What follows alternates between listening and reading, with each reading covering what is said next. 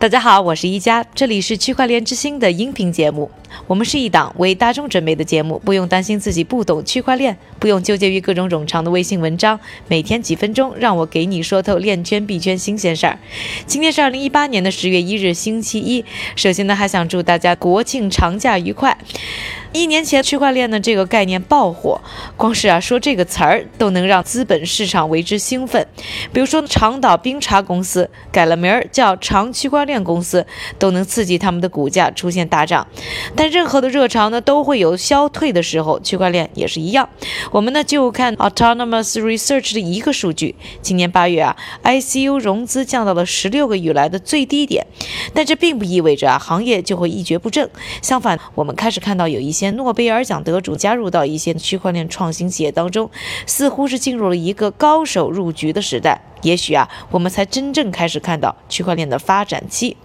我们呢，来首先聚焦一个案例，就是总部位于苏黎世的区块链初创公司 Kavi Network。宣布啊，将和2012年的诺贝尔经济学奖得主、博弈论专家阿尔文·罗斯合作。Carve Network 呢，这家公司想要颠覆的是传统的公司制度，通过以太坊区块链建立一个技能的市场，让人才呢围绕商业项目来组建临时的团队。比如说，新药开发出来以后，科学家可以通过他们的去中心化平台找监管以及运营等等专家。等新药上市，团队功能结束就解散。期待用区块链去取代公司的中介功能，用通证呢来鼓励参与度，改变的将是我们的生产关系。而罗斯呢，现任斯坦福经济学的教授，是博弈论的专家。一九八四年呢就有过论文研究博弈论在婚恋上的应用，而最知名的呢，可能就是他在二零一二年因为资源稳定分配理论和市场建立的实践获得诺贝尔奖。Carvi Network 的白皮书呢是由六。个博士生完成的，其中一个还是罗斯的学生。在罗斯受到加入邀请的时候呢，花了很多时间思考自己呀加入到底会有什么样的贡献，还是只是站站台。最后说服他的呢，还是在于呢项目加入了博弈论，更好的设计呢奖励模型。这恰恰呢又是罗斯的专长。现在呢罗斯的角色呢是顾问，将参与 c a v i Network 制定策略。除了罗斯啊，开始给区块链公司做顾问的还有哈佛大学的经济学教。教授，二零一六年诺贝尔奖获得者奥利夫·哈特，以及呢，二零零七年诺贝尔奖获得者哈佛大学的艾里克·巴斯金教授，他们呢都是经济学上的高手中的高手。当然，也有不看好区块链的诺奖得主，比如说呢，二零零八年诺贝尔奖得主保罗·克鲁格曼，他就曾经呢在《纽约时报》上的专栏写道：“比特币很邪恶。”当然，像刚才我们说到的罗斯教授呢，也表示 Carving Network 要做的。很多事情其实呢，并不需要区块链。说完了诺贝尔奖得主开始入局区块链之后呢，我们再来分享啊，奥地利国家经济研究中心，简称的 FIW 的最新报告。这个报告呢，分析了包括区块链在内的数字化技术对于出口经济可能产生的影响。报告的作者，奥地利理工学院的本哈德达奇，在报告当中就指出啊，区块链技术可能使出口交易更加的安全，减少不确定性，而去中心化的技术呢，可以帮。帮助大幅度的降低加工出口的担保成本，也就是说呢，更廉价的建立信任。但区块链在出口上的效果想要能够更加显著，还需要多个行业同时进行普及，尤其是啊金融领域。目前呢，奥地利在欧盟成员国中的数字经济和社会指数呢，仅仅排名第十一位。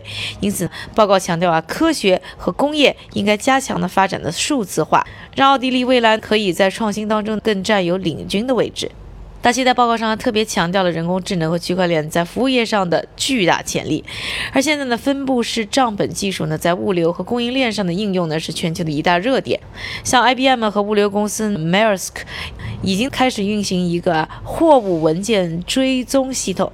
另外呢，德国汉堡港呢，目前也在开发一个名叫 HandsBlock 的技术，未来可以通过区块链啊，进行安全的电子提单交换。刚才呢，说完了诺贝尔奖得主开始进场区块链以及呢，奥地利的一个区块链在出口行业影响的报告之后，下面的时间还是交给我们的韭菜哥，他为大家准备了一组链圈的最新快讯。好的，感谢一家的分享。我们先来看看政府方面对于区块链的部署。先是中国方面，福建省福州市金融办近日表示，将大力开展供应链金融等模式创新，做大省会的金融业规模。另外，苏州开始以高铁新城为中心布局区块链，同时还推出了名为“苏九条”的区块链政策，还设立了十亿元规模的引导基金。国际方面，联合国的资本发展基金以及开发计划署宣布。他们正和塞拉利昂合作推出一项以区块链技术为基础的身份识别系统，而塞拉利昂之所以被选中，是因为这个国家只有一个信贷局，而目前还无法为全国公民解决问题。接下来我们再来看一看链圈的创新企业，迪拜出现了首家以区块链技术为基础的律师事务所，而这家事务所将在法律行业内通过合同代码。整合分类账等方式，提高合同效率和统一性。